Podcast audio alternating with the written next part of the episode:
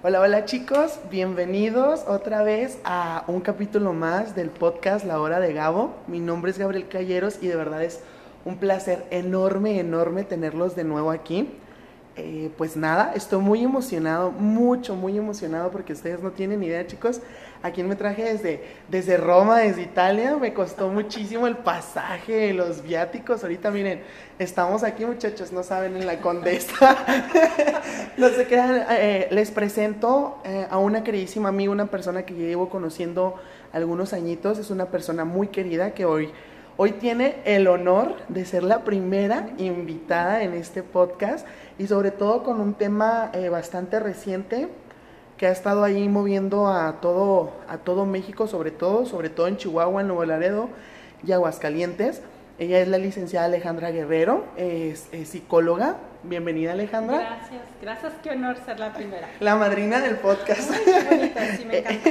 El día de hoy, pues te trajimos porque eh, habíamos conversado estos días anteriores eh, con una invitación sobre un tema que, que pues era el principal, pero aquí hay unas cositas como que me estuviste contando muy maravillosas que es la educación sexual integral. Eh, no sé si os puedas platicarnos un poco más de eso. Antes, antes de entrar lleno en materia, platícanos un poco más de ti. ¿Quién es Alejandra? ¿Qué es lo que hace? ¿Qué se dedica? ¿Qué le gusta? Todo. Todóloga. Todóloga. Bueno, yo soy Alejandra, soy psicóloga, tengo 36 años, me dedico al área de la terapia, al área clínica desde hace más o menos 12 años, pero también hago otras cosas, hago talleres y entre los talleres que hago, que también hago varios temas, pero uno es de educación sexual integral adolescentes. Y bueno, eh, me he dedicado al área de los proyectos sociales, al, al, tercer sector, a las organizaciones sociales y fundé junto con unas amigas una organización sin fines de lucro y para hacer entre algunos de los objetivos de la organización es hacer más, más accesible la terapia psicológica en cuanto a dinero, ¿verdad? Porque la, la terapia es un servicio costoso. Sí, claro, claro. Es muy valioso, es muy valioso, entonces es costoso. Entonces, y en este proyecto buscamos que sea accesible para la gente, para que pueda acceder a un proceso terapéutico y hacemos otros proyectos de talleres, de foros, etcétera.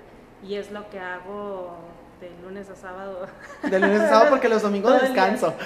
Bueno, y ahora con la, la, pandemia también el domingo estoy haciendo muchas citas en línea, entonces ya no he descansado, pero amo lo que hago y eso es lo que hago principalmente, pero tengo mis hobbies y otras cosas. A mí me gusta la música, me gusta cantar, me gusta bailar. Yo les digo que yo en orden soy psicóloga y luego cantante y luego bailarina. Así en ese orden.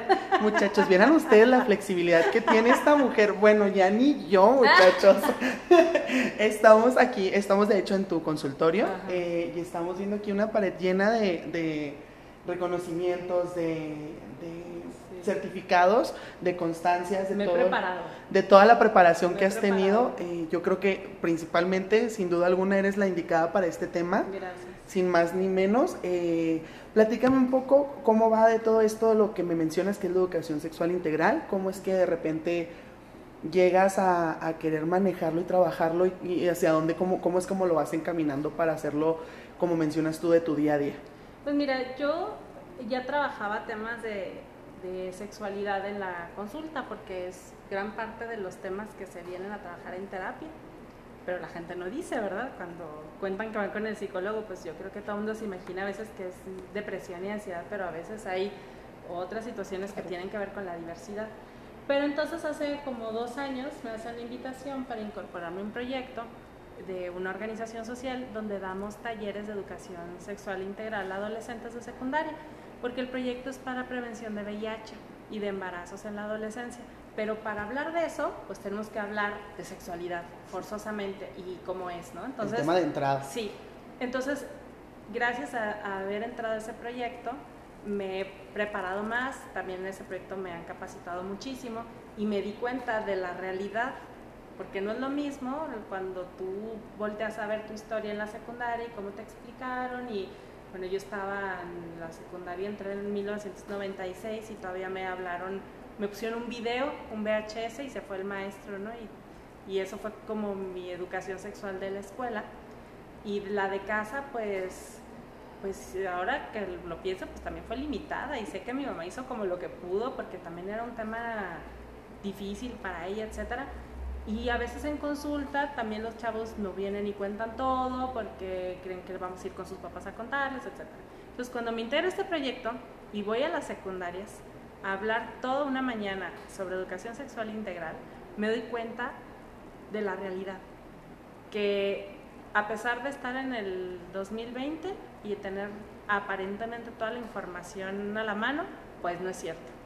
Bueno, hay mucha mala información, mucha desinformación. Y más en Internet que podemos moldear la conveniencia. claro, entonces me doy cuenta de eso, me doy cuenta de todas las necesidades de los jóvenes, de todas sus dudas, de todas las prácticas de riesgo que tienen, pero que a la vez no son conscientes ¿no? de estas prácticas que tienen.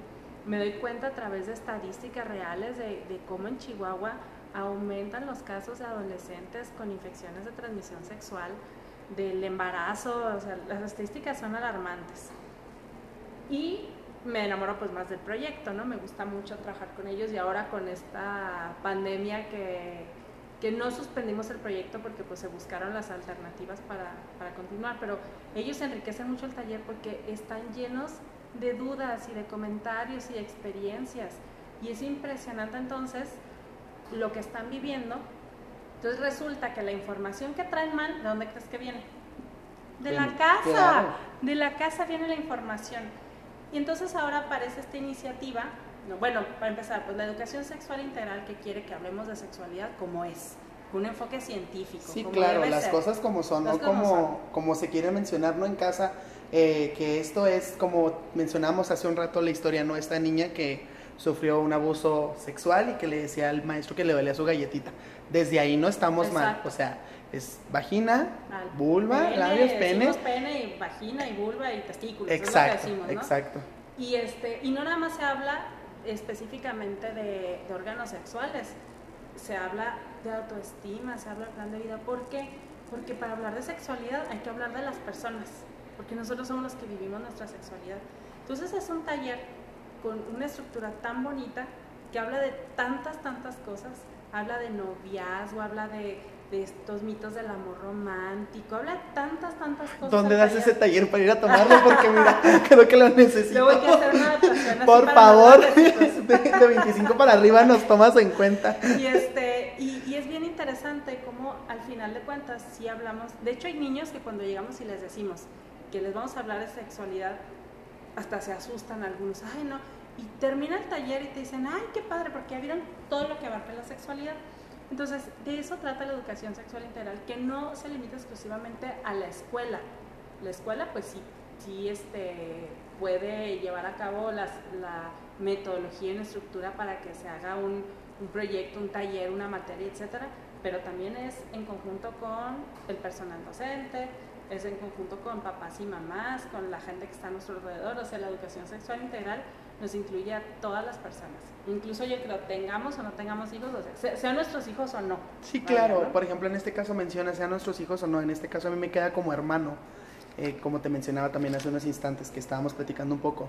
Eh, cómo a veces eh, quieren los padres enseñarle a sus hijos sobre la educación sexual pero también traen como estas enseñanzas de miedo, ¿no? Como de ese tema no hay que tocarlo tan fuerte. Ah, porque son de otra generación y así les tocó. Sí, y que es la abejita y la florecita, que digo, lo, ahorita lo ves hasta chusco, ¿no? Dices tú, ay no, la abejita y la florecita. Pero ¿cuántos crecieron con eso? Y cuántos se quedan con esa idea y es como, y le creas confusión, quieras o no los niños, porque es como, a ver, ¿cuál florecita? ¿Cuál abejita? Pero entonces, este, como te mencionaba, o sea, por ejemplo, con mi hermano, que mamá, es que su cosita, no, es que es pene o vagina.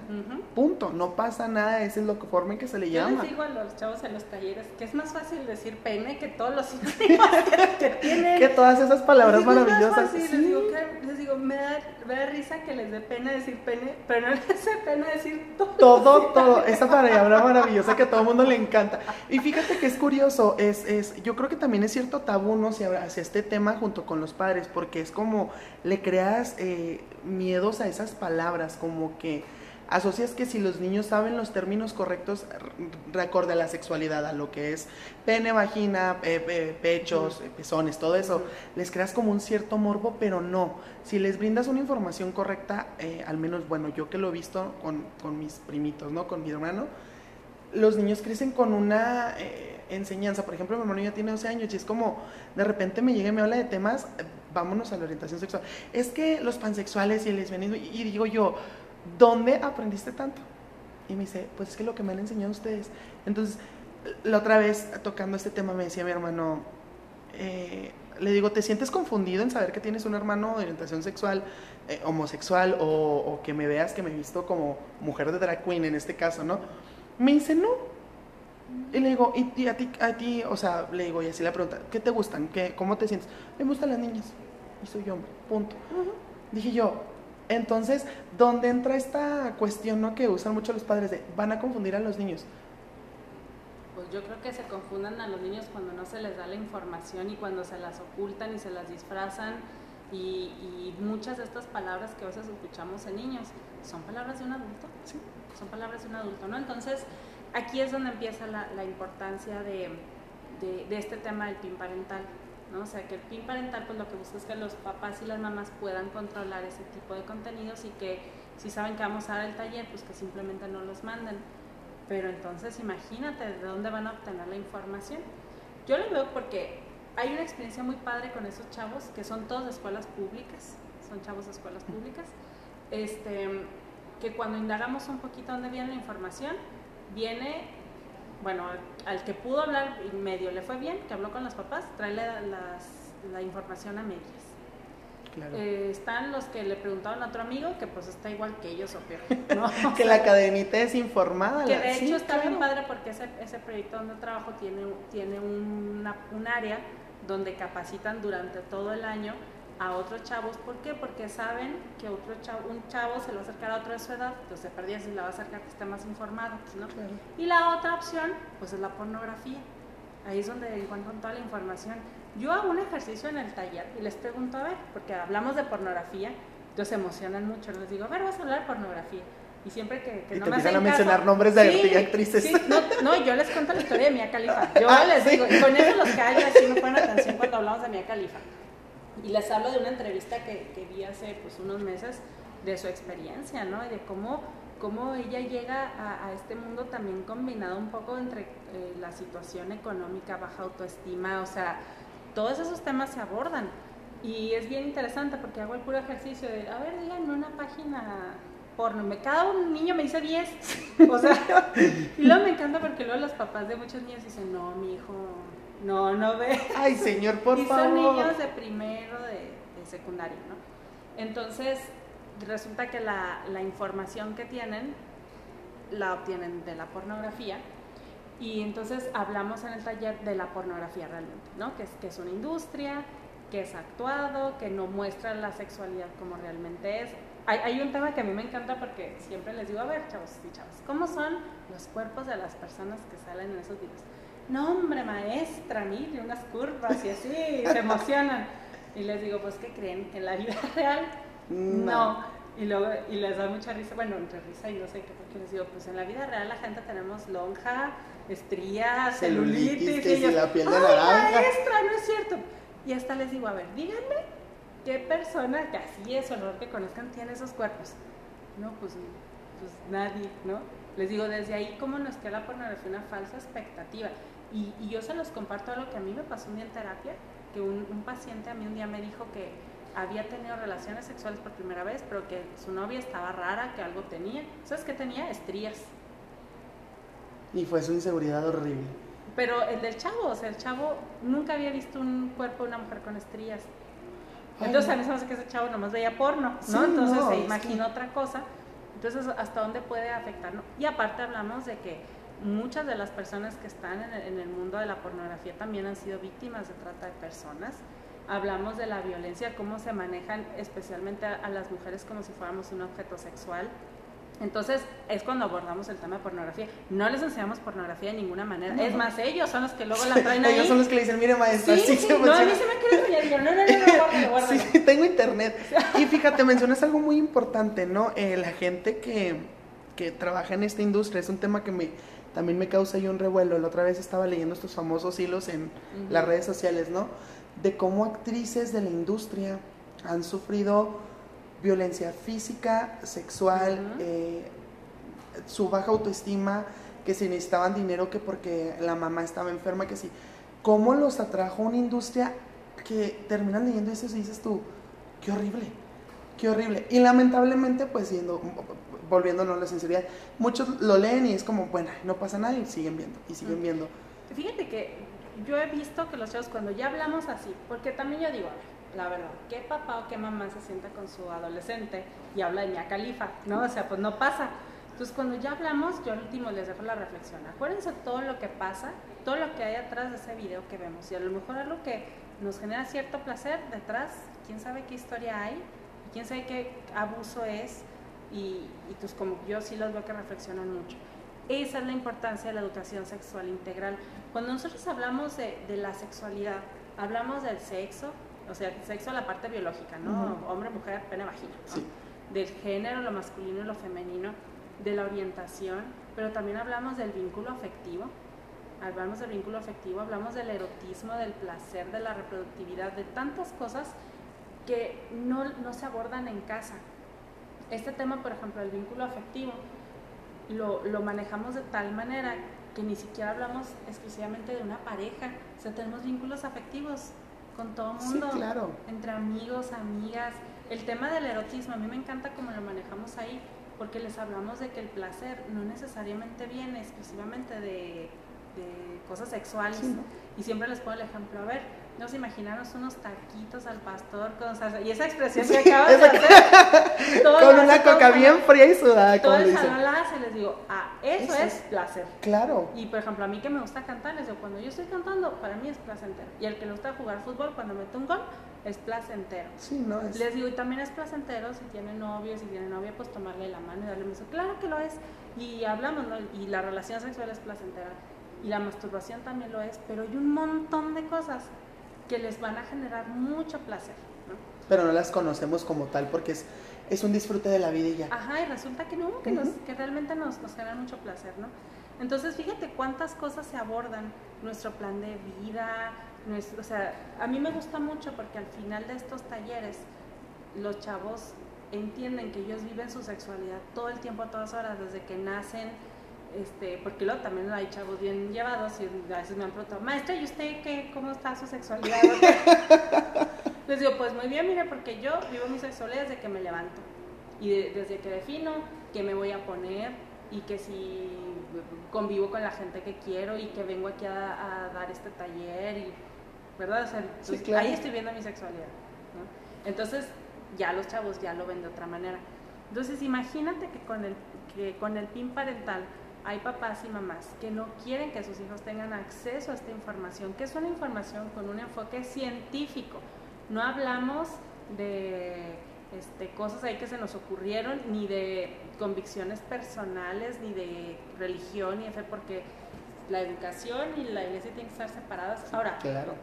en sus casas, para complementar, claro que eso tendrán que ir hablándolo en casa, pero ahí sí ya cada quien en su casa puede decir, ah, mira hijo, yo te recomiendo que hasta que te cases o hasta que seas mayor de eso sí, pueden decirles, pero está comprobado que todos los programas que van orientados a la abstinencia o estos comentarios, no, ni siquiera un programa estableció una escuela, los papás y mamás que les dicen a sus hijos, no tengas relaciones porque te pasa esto, porque no sé qué, no funcionan, están teniendo relaciones sexuales desde muy, muy, muy jovencitos, entonces lo que buscamos con la educación sexual integral es que ellos tengan las herramientas y la información para tomar mejores decisiones, decisiones más responsables.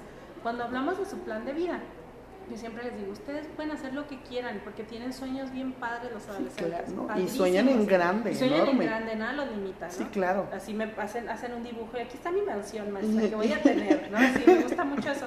Y yo siempre les digo, usted puede ser lo que usted quiera, siempre y cuando esté en el marco de la legalidad, para también siempre les Sí, digo claro. eso, y que no se le atraviese una infección de transmisión sexual, y que no se le atraviese este, un embarazo a, estos, a, a esta edad, ¿no? Y, y, lo reflexionan muy bien, este, es también muy importante que ellos conozcan no nada más eh, su cuerpo y las relaciones sexuales, las infecciones, que conozcan el uso correcto del condón. Y fíjate, eso, eso que mencionas, de hecho es lo que estaba pensando, desde ahí no podemos partir. Los papás a veces tienen miedo hasta de mencionarles la palabra condón a los hijos. Es que, ¿cómo vas a usar un condón? Entonces, eh, no, no, y es que ni siquiera les enseñan cómo ponérselos, o sea, porque piensan los papás que ya por ser hombre o, o por ver, haber visto, como mencionas tú, ¿no? La industria de la pornografía, ya tenemos que saber cómo ponernos un condón. Pero no saben que trae toda una forma de abrirlo, de la claro. puntita, que si desarrollarlo, todo eso. Desde ahí, o ¿Sabes sea, qué es una maravilla? El condón de la mujer. Muy poca gente lo conoce. Entonces, imagínate una niña de secundaria, una adolescente que ya sabe, de, cuando yo llego y les hablo del uso del condón de la mujer, ellos ya saben que existe. Y que vaya con su mamá, y que su mamá ni siquiera sabe que existe. Te voy a contar que a mí, eh, el condón, un condón que traía de la mujer para enseñarlo en el taller, me lo robaron en un taller. Alguien se lo quedó. que dijo, de aquí soy porque no sé dónde conseguirlos. Ajá. Y me fui a todas las farmacias de Chihuahua y en ninguna sabían que era el condón de la mujer. Me querían vender condones de hombre, me querían vender pastillas, me querían Condones vender... texturizados y de colores Sí, sí, y sabores. decía, no, el condón de la mujer o condón femenino también se le conoce así. Pero eso no existe. Yo no, sí existe. ¿Lo tienen o no? Este, ¿será este? Y me sacaban la pastilla el día siguiente. O sea, imagínate, o sea, una cosa que no tiene nada que ver. Bueno, imagínate un, un adolescente que quiera este, hablar de esto. Su mamá ni siquiera sabe que existe. Ni su mamá, ni su tía, ni nada, ¿no? Este, a, a mí me sorprende mucho cuando hablamos del, de cómo se pone el condón. Yo siempre digo, a ver, a ver si es cierto, ¿no? Porque A ver si muy a ver si muy salsas. Y a ver, creo- a ver cómo se hace, por pasos. Y todos lo hacen mal. Y, y es bien interesante, fíjate, cómo aquí se abordan ya otros temas. Porque luego dicen las niñas, ay, más, ¿y nosotros mientras qué hacemos? Luego que mientras que se pone atención, le digo, porque usted tiene que ver el día, y siempre les digo, cuando va a pasar mucho tiempo antes de que se anime a tener relaciones, le digo, pero el día que eso pase, que usted sepa que se lo pusieron bien, que está bien puesto. Sí, claro. Y que no está, está roto por la forma de todo abrirlo y todo. Sí, y ¿no? ya ves este, este caso que se está dando ahora que hay muchos hombres que se quitan el condón previo a la eyaculación sin avisarle a Sin su pareja. Todo eso se habla.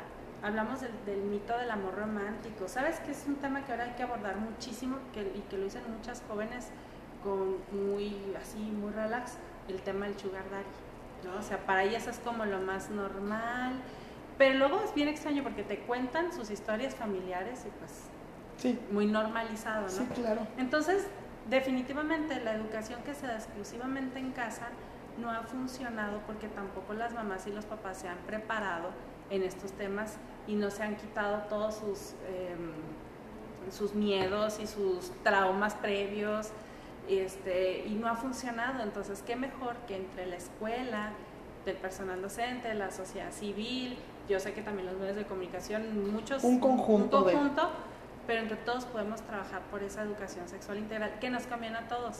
O sea, tenga yo o no tenga hijos, a mí me conviene que esos niños, cre- adolescentes, crezcan bien porque en algún Claro. momento yo voy a tener hijos y se van a relacionar con ellos o entre más personas con infecciones, pues todos corremos el riesgo. Sí, no, entonces, claro. y aparte, eh, podemos evitar también a través de este tipo de educación la discriminación a los temas de diversidad sexual, a las personas que viven con una infección de transmisión sexual. O sea, se trabajan tantas, tantas cosas tan bellas, tan bonitas y que son materiales de acuerdo al, a la edad. O sea, yo he escuchado temas como, es que les enseñan el Kama Sutra. No, nadie les Ni yo lo sé, tengo Ni yo- 25 años y no sé el Kama Sutra. el Kama Sutra, ¿no? Es más, hay cosas que los adolescentes me cuentan de sus fiestas que a mí me asusta. Oye, es que mencionas eso, de verdad. Ay, ahorita los adolescentes están realmente muy, muy, muy avanzados. Sí, claro. Y los papás se ciegan eh, porque mencionan, ¿no? Que estas cosas que lo vemos en La Rosa Guadalupe, ¿no? Y decimos, Ah, qué no, se burla. queda corto, Eh, se ajá, queda corto. Pero dices tú de todos modos, qué burla, qué gracias. Ahí, ¿cómo va a suceder? Y de repente, ahor- ahorita que estábamos platicando, me mencionan las cosas y dices tú, Dios mío, o sea, como lo mencionas, se queda Se queda cortísimo. Yo el otro día me hice una, una que me contaban de una fiesta a la que para niños de primaria y secundaria con fiestas con alcohol, con drogas, Ay, no. así, ¿no? Y les digo, ¿a qué hora era esta fiesta? A las 4 de la tarde, maestra. Y yo y- pero dijimos que estábamos haciendo una tarea. Y yo, Dios mío, le digo, pero su papá no se dio cuenta que mi papá estaba afuera esperándome. Ay, Dios mío, no me puedo creer. No, es que los niños son, son muy vivos y mencionas algo muy importante, ¿no? Eh, sobre ejemplo, sobre las enfermedades. A mí me pasó una anécdota Es una anécdota que mi mamá no sé si se acuerde, si escucha esto.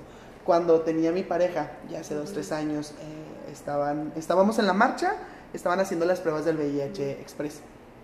Algo que siempre he tenido yo es que eh, siempre he sido como muy miedoso. No, no en términos de, ay no, que no me pase, no, no, o sea, porque sabemos que acontece y está y, y existe, ¿no?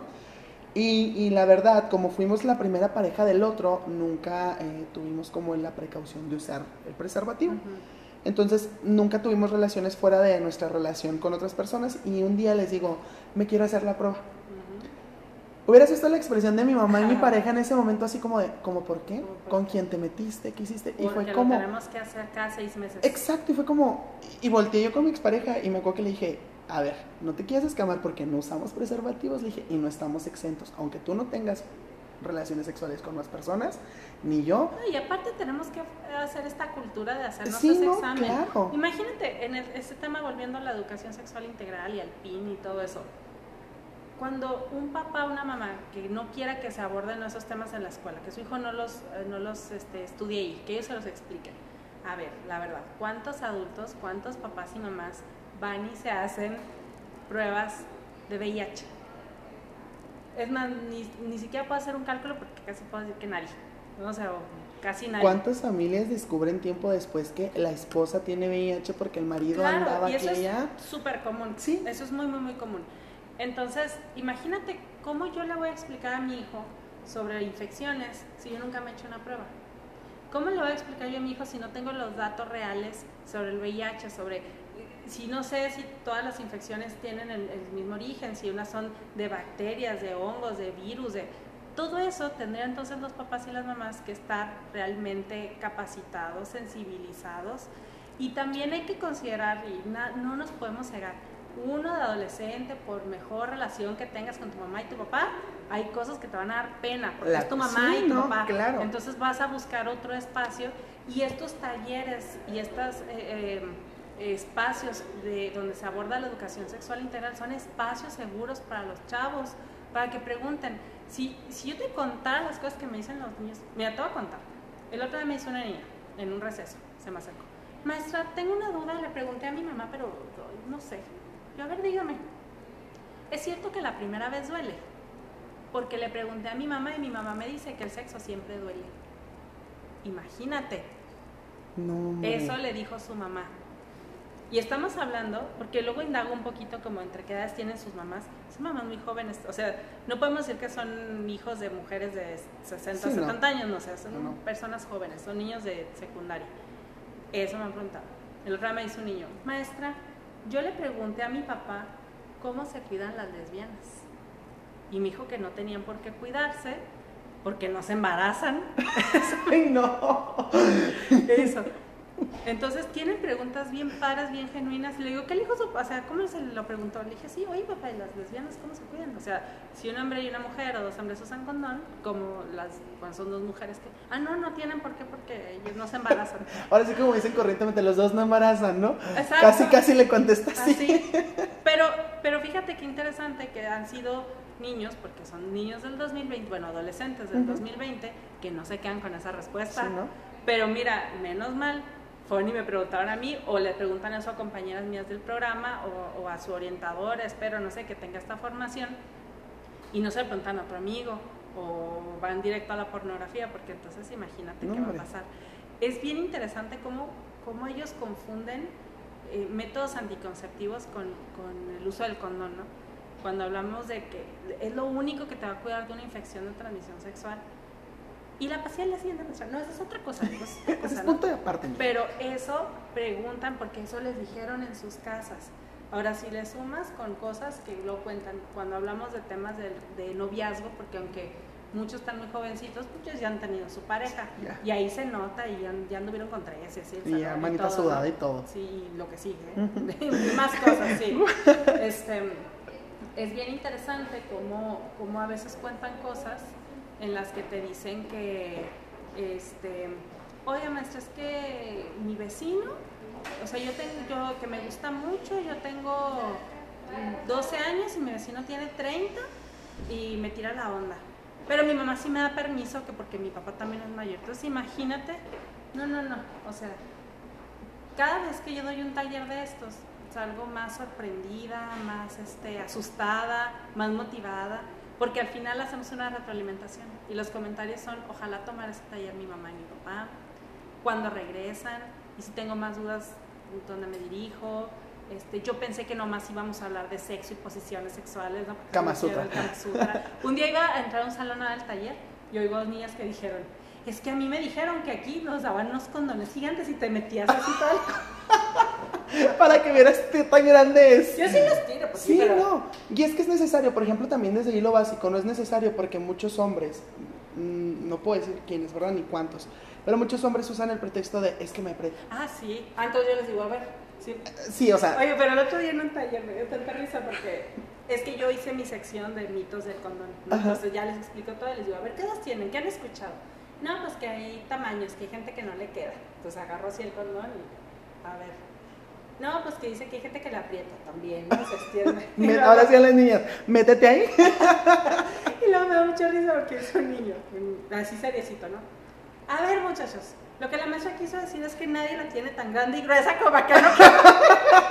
como el negro del WhatsApp ahora sí. Ah, siempre me dicen, siempre me mencionan el negro del WhatsApp toda la vida.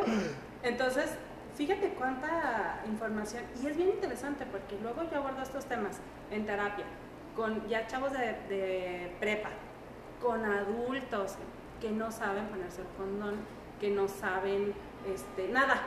O sea, creo que la educación sexual integral tendría que ser en todas las etapas de una formación constante, pero ahorita estamos en, en, primaria, secundaria, es una muy, muy buena etapa porque de veras con una facilidad lo entienden, lo comprenden, lo ven muy natural. Hay que considerar que son adolescentes y niños del 2020, o sea... Niños que tienen toda la información al alcance de su mano. Pero necesitamos también trabajar en ellos el tema del sentido común, del criterio, este, y los talleres de educación sexual integral o, quienes trabajamos esos temas, trabajamos mucho eso. O sea, por eso hablamos del plan de vida, por eso hablamos de todas estas cosas, para que ellos vean que si toman buenas decisiones les va bien. Sí, claro. ¿Verdad? Que les va bien y que, y que tienen muchos recursos, que sí, que utilizan bien la información, que no necesitan las relaciones sexuales. Y está comprobado que entre más informado esté un chavo, mejores decisiones va a tomar y posterga la vida sexual. Entonces, yo le veo puros beneficios a la educación sexual integral. Evitamos abusos sexuales, evitamos violencia de género, evitamos tanta cosa, discriminación. Las tres principales, fíjate, la otra vez leía una nota y ya vamos encaminado un poco a lo que veníamos, ¿no? Que era el PIN parental, el mentado tema que ha estado revolucionando en México como aproximadamente de septiembre, agosto del año pasado, 2019, que decía, eh, ay, espera, se me fue la idea bien cañón Em, la importancia, ¿no? De, todo esto, mencionas la importancia de los talleres en distintas edades. ¿Cómo luego, luego mencionas el sexual integral, la educación sexual integral? Y nos vamos luego, luego al sexo, pero, por ejemplo, a mí me urge para saber de la autoestima, de las relaciones afectivas, de estas relaciones vendidas por Disney, por las películas, ah, por eh, que ahora el famoso término relaciones tóxicas. Hay que decirles por su nombre, violentas, inestables. Y que les este, mencionamos así, es, ay, no, es que él me quiere, pero me pegó porque volteé a ver a donde no debía, ¿no? Y todo eso. Y piensan los papás que nada más la educación sexual es eso, sexo y ya. No, todo lo que abarca lo que mencionas.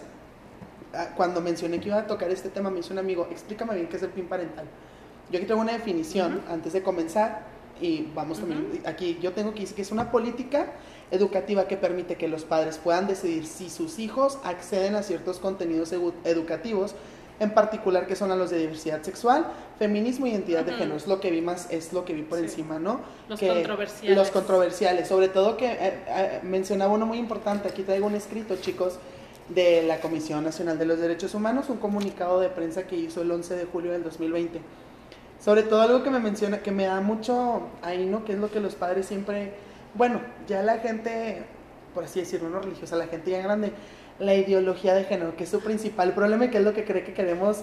Eh... Oye, pero el término ideología de género ni existe. Sí, no, pero ya ves que, que es su fuerte de decir, es que ustedes como comunidad quieren darles una ideología de género. ¿De qué? Pero, pero fíjate que, qué interesante, porque por ejemplo yo no soy gay.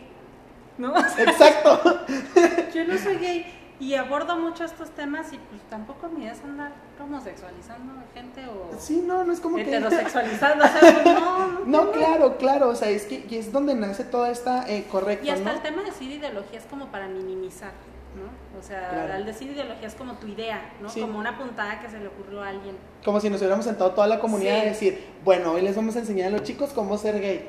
Claro que no, o sea, eh, yo creo que es más bien lo que peleamos, es algo en general, tú, nosotros, los eh, directivos de todos los colectivos que estamos, que conocemos, es, es lo que mencionamos desde un principio, ¿no? Darles la educación necesaria, la información correcta a los jóvenes para, como dices tú, tengan esta decisión de, de decir, así es, así funciona, no erróneamente menciona aquí, este, ayer vi, este, investigando todo este tema, vi un video que me pareció muy importante, era un chico que estaba en la cámara en, España con lo de los partidos del box y todo eso.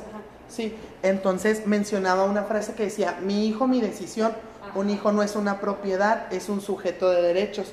Yo creo que es algo súper, eh, algo de suma importancia, ¿no? Empezar por ahí, que los hijos, siendo menores de 18 años, no es propiedad tuya, es un pues, yo digo que, que, de entrada es esta visión que le llamamos adultocentrista, ¿no? O sea, basada en lo que el adulto cree, lo que el adulto piensa, y el adolescente, el niño, es eh, un ser incompleto, que no piensa, que no opina, que no... Desde ahí, ¿no? O sea, tiene como esta visión. Claro, claro, y, y, menciona muchísimo, por ejemplo, aquí en lo del, de lo de la CNDH que menciona, por ejemplo, aquí hay una cosa que también me pareció importante que dice, eh, los derechos conforme edad y grado de madurez. O sea, piensa que uno va a llegar a decirle ya las cosas de, de la penetración, por ejemplo, de forma vulgar, ¿no? Y así más sencillo decirlo a los niños de 5, 7, 6 años de una forma que no es, obvio, no, es como que los papás no piensan y no, y no, y no, ahora sí que perdón, ¿verdad? Espero no, no haya ofendido allá afuera, no es con ese término, sino a veces los padres piensan que lo único que queremos es como atiburrarlos de información, soltarles, pero no, o sea, tú les has estado mencionando todo el principio de este, de este capítulo, es se les educa, se les enseña de la forma que tiene que ser, o sea, volvemos a mencionarlo, no que le digas a un niño, es que mi galletita, es que no, porque entonces mencionaba, mira, me acordé la idea que te decía ahorita, tres de los puntos que retrocederíamos, que estoy muy de acuerdo con lo del PIN parental. Uno, el crecimiento otra vez de nuevo en, en embarazos de adolescentes. Porque en México... El número es altísimo. Sí, no, y en México es el primer lugar de abuso infantil, por ejemplo, con 4, 4, 450 mil millones de casos de abuso infantil. O sea, imagínate, en primera que es en la que retrocederíamos. Los embarazos en adolescentes. O sea, estás peleando muchísimo, es que los jóvenes no se cuidan.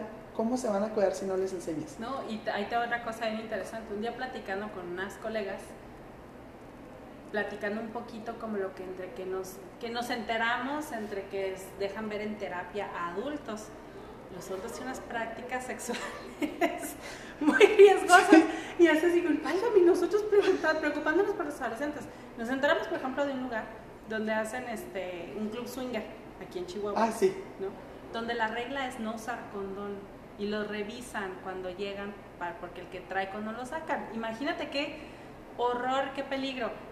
Y ahora, ¿cuántos de esas personas probablemente tienen hijos pequeños o adolescentes? Y digo, pues...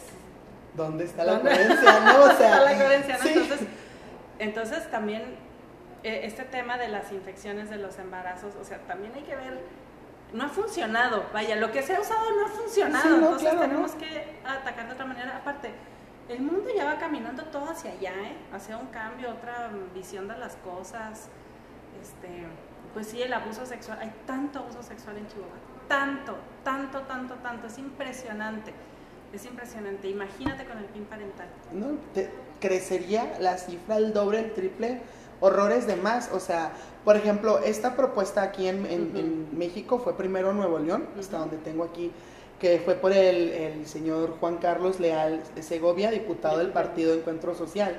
Y en Chihuahua fue la diputada local Marisela Saiz María, que aparte recibió un documento con firmas de 8 mil personas y 100 organizaciones, días anteriores, diciendo que ellos tenían que decir que les iban a enseñar a sus hijos y no. Porque, por ejemplo, uno de los principales, ¿no? Que vi de toda la información que encontré es, es que ustedes les enseñan a nuestros hijos con drag queens sobre la tolerancia y el respeto.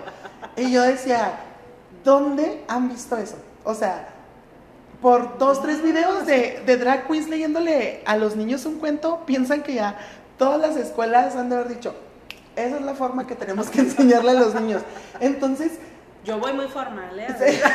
oh, se me hace que tú eres una de las que va en drag.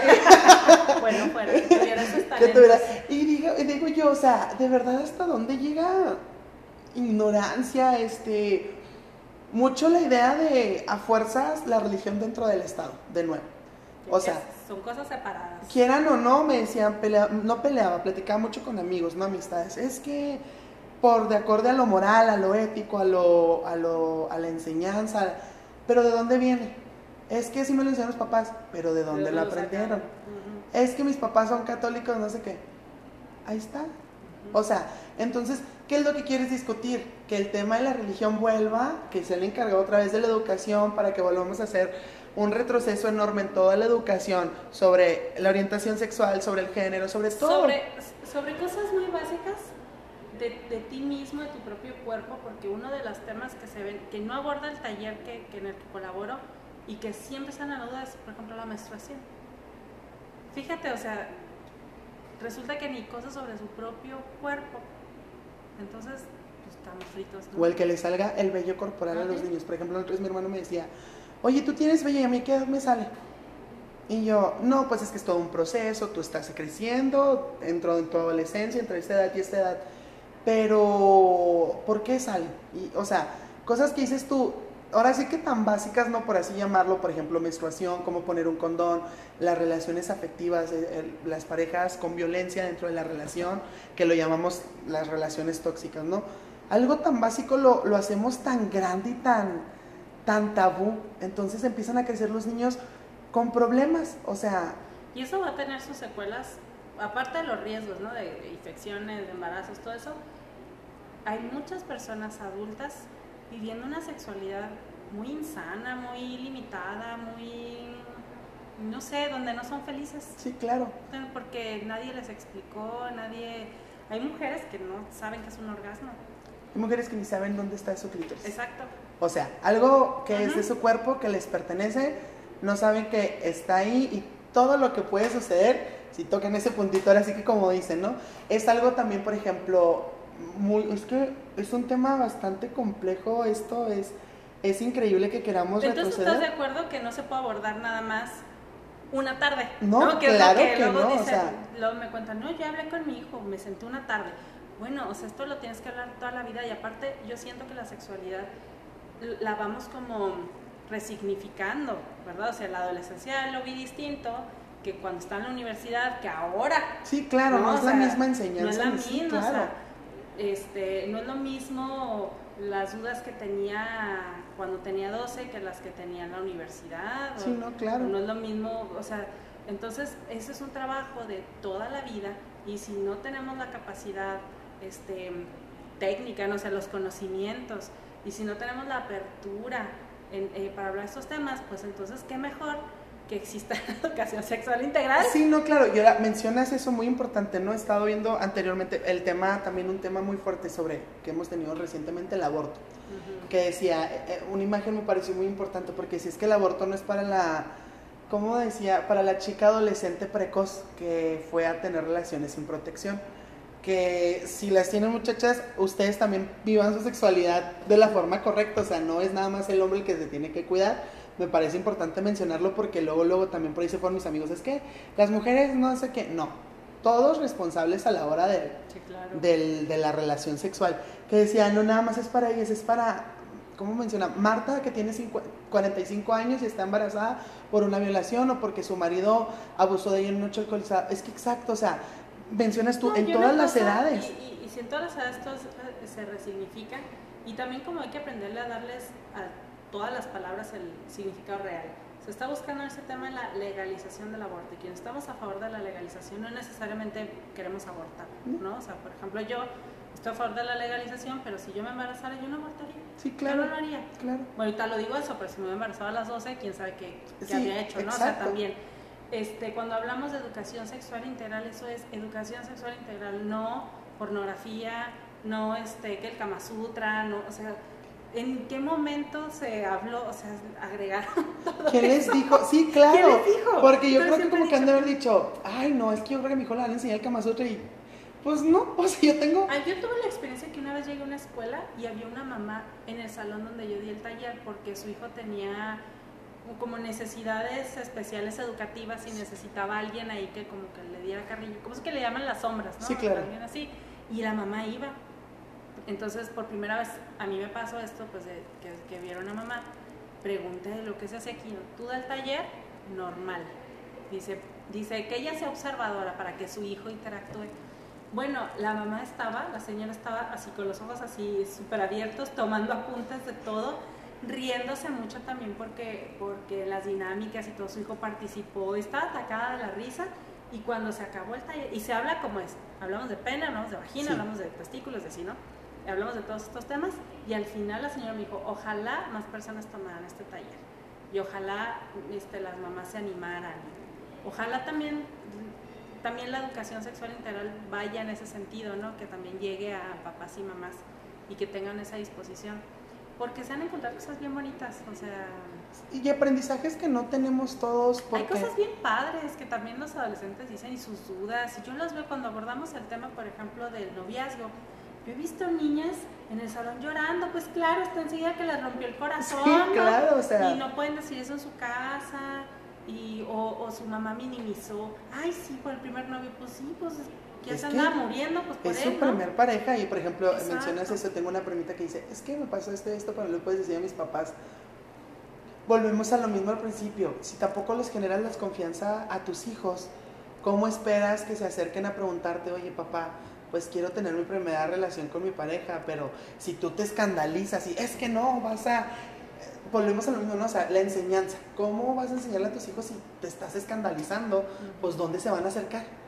O sea, también es algo importante, a mi parecer es algo también importante, ¿no? Visto como, por ejemplo, como hijo, o sea, si yo no tengo la suficiente confianza de acercarme a mis papás para preguntarle respecto a cualquier tema de todo lo que abarca la sexualidad, pues ¿cómo esperan que aprenda con ellos? Entonces es donde Sí. viene toda esta información errónea, todo buscar esto en el mundo de la pornografía, todo esto de ir con el amigo del amigo del amigo que le dijo que vio que esto y esto y esto y el otro, ¿no? O sea, todo es como, volvemos a lo mismo, ¿no? Es un tema como bastante grande y necesario de, de hablar, este pin parental que ha estado recientemente sonando y sonando, o sea, eh, el miércoles ustedes asistieron a, a- al Congreso del. Estado, presentaron Fíjate igual? que estuvo bien padre porque hicieron una escenificación que me encantó. Pusieron un pizarrón con temas de educación sexual integral, autoestima y así.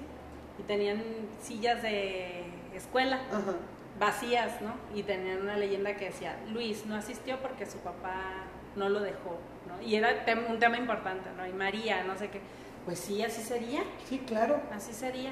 Oye, qué padre lo que lo presentaron de esa forma, Sí. porque entonces desde ahí estás volviendo a enseñarnos, o sea, ve lo que pasaría si tu hijo no, no toma un tema tan... Y fíjate que también tengo como mucha esperanza de también de muchos papás y muchas mamás que, que entiendo que a lo mejor no han tenido la suficiente información sobre el PIN parental. Porque imagínate a alguien que, que esté ajeno a esto y de repente vengan y les digan que van a homosexualizar a sus hijos, les van a enseñar el Kama Sutra y va a ir una drag, ¿no? O sea, pues se va a asustar, Claro, se va a asustar, ¿no?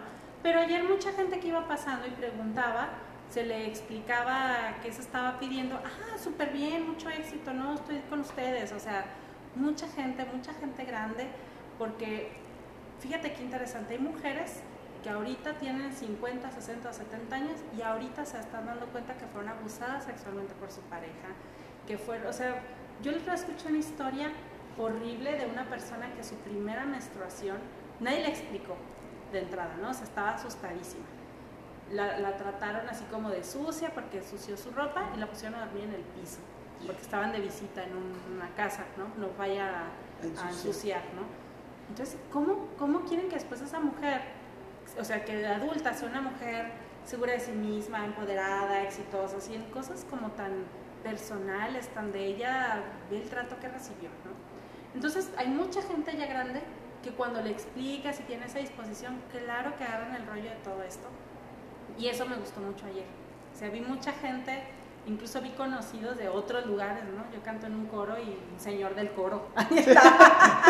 Aquí estoy apoyando. Ajá, se me hizo bien padre, ¿no? O sea, este, ya la evolución del mundo va a, otro nivel, ¿no? O sea, al de la información, al de la verdadera información, al de la apertura en todos sentidos a la diversidad sexual, diversidad musical, diversidad este, culinaria. es que hay una diversidad enorme que antes no se veía.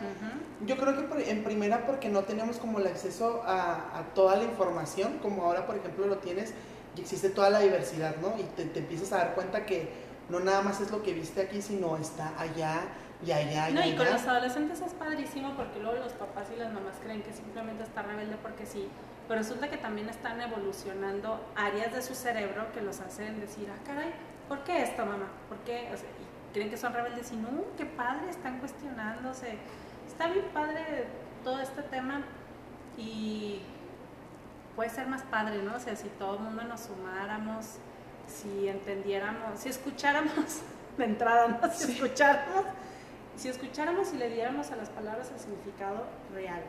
Claro. De todo, ¿no? Cuando decimos educación sexual integral, respaldado por la UNESCO, respaldado por, o sea, estaba leyendo estadísticas en la UNESCO y dicen que el 30% de la gente, de los niños o adolescentes, no tiene información sexual, o creo que nada más el 30% la tiene. Estamos hablando que dos de cada tres niños no tienen información, o tienen información a medias, o tienen... O donde este lo escucharon. ¿Sabes? A mí se me hace bien interesante cómo cuando abordamos el tema del VIH, ¿sabes dónde lo vieron y escucharon por primera vez? Con la película de Freddie Mercury.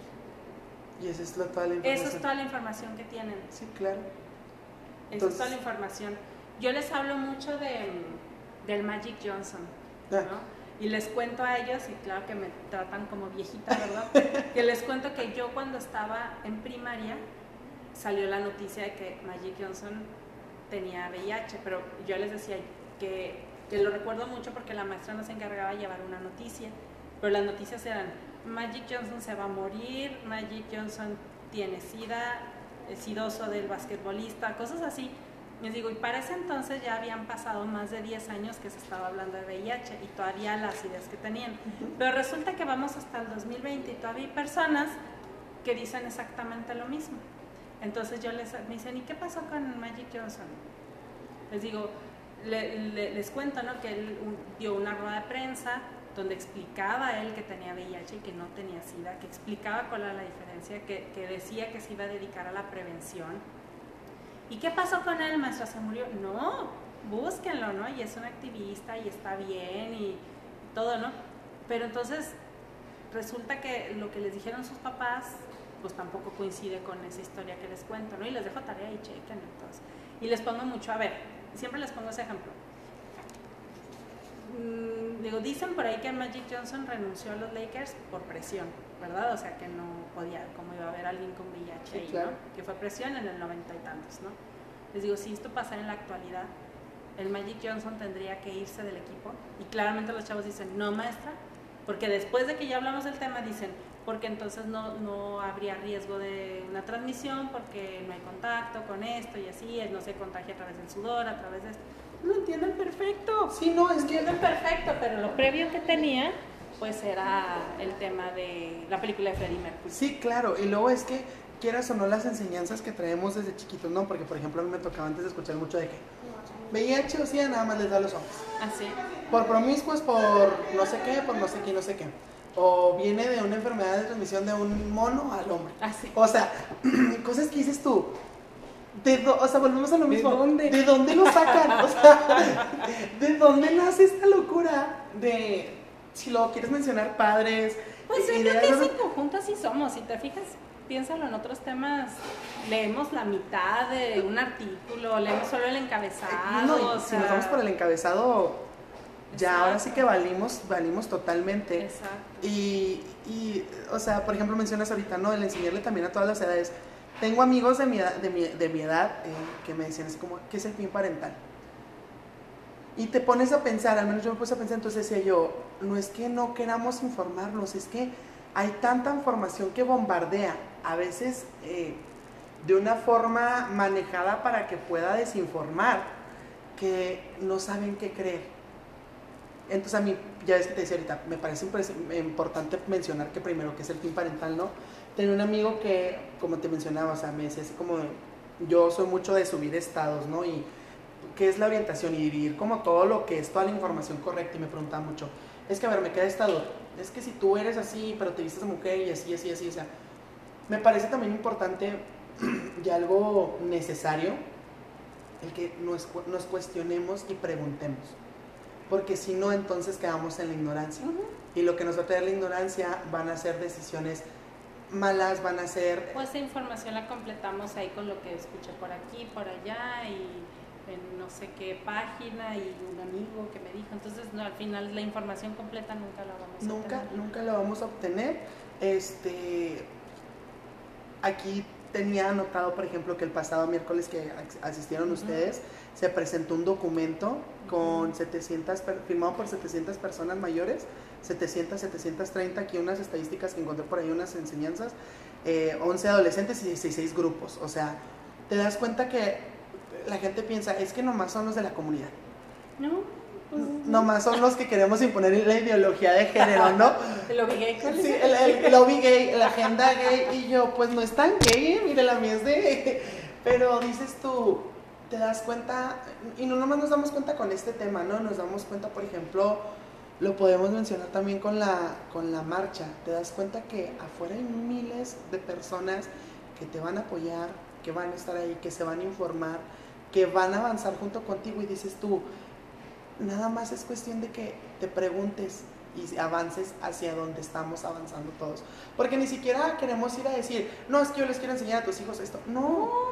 O sea, queremos que Alejandra siga dando los talleres de educación sexual integral para que tus hijos el día de mañana puedan decir, papá, tuve mi primera relación sexual y, usamos el condón correctamente y mi primera relación fue así y tengo este problema con el autoestima y y me encuentro de esta forma emocionalmente y no sé cómo relacionarme de otra forma con la gente.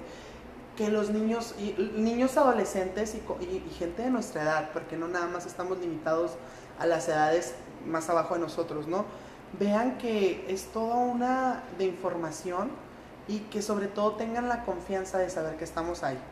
O sea... y que sí hay organizaciones y sí hay colectivos y habemos terapeutas que trabajamos estos temas, ¿no? O sea, porque que no fue algo sacado de la manga. Sí, sí, sí, sí. O sea, la gente piensa eso nada más, volvemos a lo mismo, ¿no? Piensan que fue la agenda gay que dijo, voy a agarrar a Alejandro y voy a poner a que informe a la gente cómo va a hacer las cosas. Y ya acepté. Y ya acepté. No, no, o sea, este, como se los mencioné, chicos, en un principio, aquí mi amiga tiene una pared llena de constancias, reconocimientos y todavía de talleres, de, de seminarios, de certificaciones que tienes, de premios, o sea eh, es impresionante, chicos, de verdad la preparación que tiene ella con este tema. Nos queda muy poco tiempo, Alejandra, de verdad quisiera seguir platicando. Luego me vuelves a invitar. Claro que sí, mira, la invitación te la hago aquí en este, primer, en este segundo capítulo como la madrina del podcast, la primera invitada, buenas tardes. Este, tienes el espacio abierto cuando gustes otro tema que quieres que platiquemos. Eh, me gustaría de nuevo invitarlo, chicos, a que a través de las redes sociales nos digan invitados, temas, alguna cosa que nos quieras decir antes de, irnos, una invitación que quieras hacer, este, algo que nos quieras mencionar. Bueno, pues yo les quiero pedir a todo el mundo que tengamos esa apertura de conocer más temas, de hablar. Todos estos temas generan mucho miedo y no, no, hay que hablarlo, hay que hablarlo, hay que investigar, hay que acudir a las, a las personas que realmente tienen la formación para sensibilizar, capacitar, educar, hay que este, pues abrirnos en general, ¿no? Ya estamos en 2020. Ya, por favor. Pues estamos en 2020 y luego con todo esto que pasó con la pandemia y todo eso, ya tenemos que cambiar la manera de ver las cosas y, y en realidad nunca, jamás en la vida un buen profesional de la salud, de la educación, jamás haría algo para perjudicar a sí, no, claro. su comunidad, jamás. No, no es enseñanza y lo que, lo que quieren ustedes es prepararnos a, este, antes de cerrar, que nos queda se nos comió el tiempo, fíjate, se nos fue ahora sí que con esta plática bastante amena, con esta información. Me gustaría cerrar con una frase que viene un comunicado de la Comisión Nacional de los Derechos Humanos y es que decía, los derechos humanos no pueden ser sometidos a consulta. Entonces no hay que olvidar que los niños, los adolescentes, eh, son sujetos de derechos y pues no podemos poner en consulta sus derechos. Eh, muchísimas gracias de nuevo, Ale. Gracias por aceptar esta invitación. Fue un placer de verdad tenerte. Gracias a ustedes, chicos, por escucharnos. Nos vemos en una semana más con un tema nuevo, con una invitada nueva. Y pues los invito a seguirme en mis redes sociales, en Instagram como La Hora de Gabo, eh, Facebook Gabriel Eduardo Alcántara Calleros y pues nada, cualquier cosa, aquí estamos y muchísimas, muchísimas gracias Ale, un placer de verdad. Gracias, gracias a ti. Hasta luego chicos, nos vemos.